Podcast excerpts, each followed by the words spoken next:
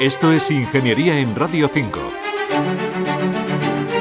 El año pasado la UNESCO publicó el informe Ingeniería para el Desarrollo Sostenible, en el que reiteraba la importancia crucial de la ingeniería para conseguir todos y cada uno de los 17 Objetivos de Desarrollo Sostenible de Naciones Unidas. Un cumplimiento que pasa por la igualdad de género y el empoderamiento de mujeres y niñas. Y esos son precisamente los compromisos del programa Mujer e Ingeniería de la Real Academia de Ingeniería, que el pasado 15 de septiembre organizó el segundo encuentro Ingeniería con propósito social dentro de las iniciativas para este 2022. En esta ocasión fue Samsung quien explicó su proyecto Desarrolladoras, un programa gratuito que ha formado a más de 3.000 mujeres en el sector STEM. Miguel Ángel Ruiz es jefe de estrategia de marca e innovación de Samsung. De todos los puestos de trabajo que hay disponibles, más de 500.000 se quedan sin cubrir cada año en Europa, en la industria de las TIC. Por contra, solo el 25% son mujeres las que trabajan en este sector. Pero cuando nos vamos al mundo del desarrollo de software, solo el 12% son mujeres. Esto unido a nuestra vocación que tenemos en la compañía de, de, un programa a nivel mundial para ayudar a disminuir el paro juvenil basado en tecnología, pues decidimos focalizarnos en el target mujer y ahí empezamos con ese programa de apoyo al desarrollo de software en mujeres, se llama Samsung Desarrolladoras, que ha formado hasta hoy ya a 3.000 mujeres en desarrollo de software. El programa Desarrolladoras pretende contribuir a disminuir la brecha de género en el sector STEM, además de impulsar la formación femenina en el ámbito de la tecnología y la programación.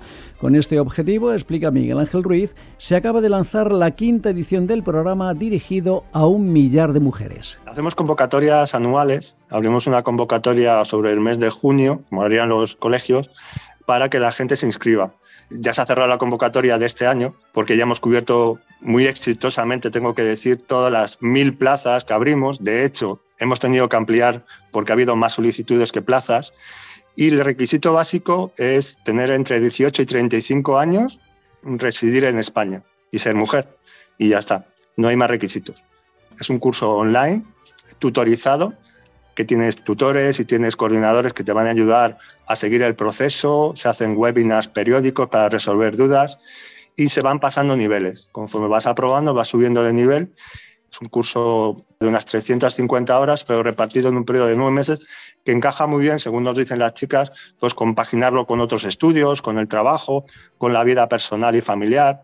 La experiencia nos demuestra que el 70% de las chicas que empiezan acaban el curso, acaban al menos un nivel. Es un ratio bastante bueno, lo cual nos anima a seguir trabajando en esa línea.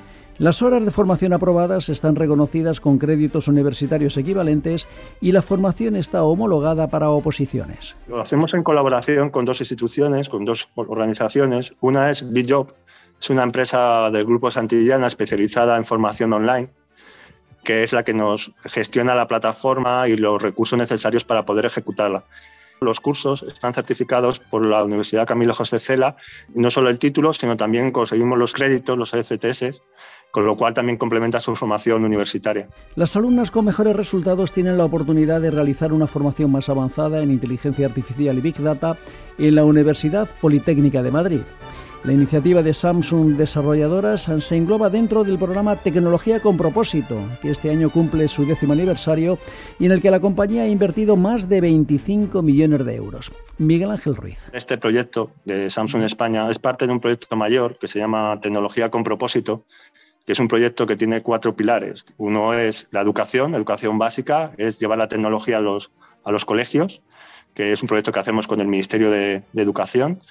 Otro proyecto que es la parte cultural, con la que colaboramos con instituciones como el Museo del Prado o el Arqueológico Nacional. El tercero es hacer accesible la tecnología. Colaboramos, por ejemplo, con la Fundación 11. Y este que es el de empleo y emprendimiento, que es un programa que lo que busca es ayudar a los jóvenes a encontrar trabajo en la nueva industria digital. Esto es Ingeniería, es un espacio de Radio Nacional de España y la Real Academia de Ingeniería. Manuel Seara Valero, Radio 5, Todo Noticias.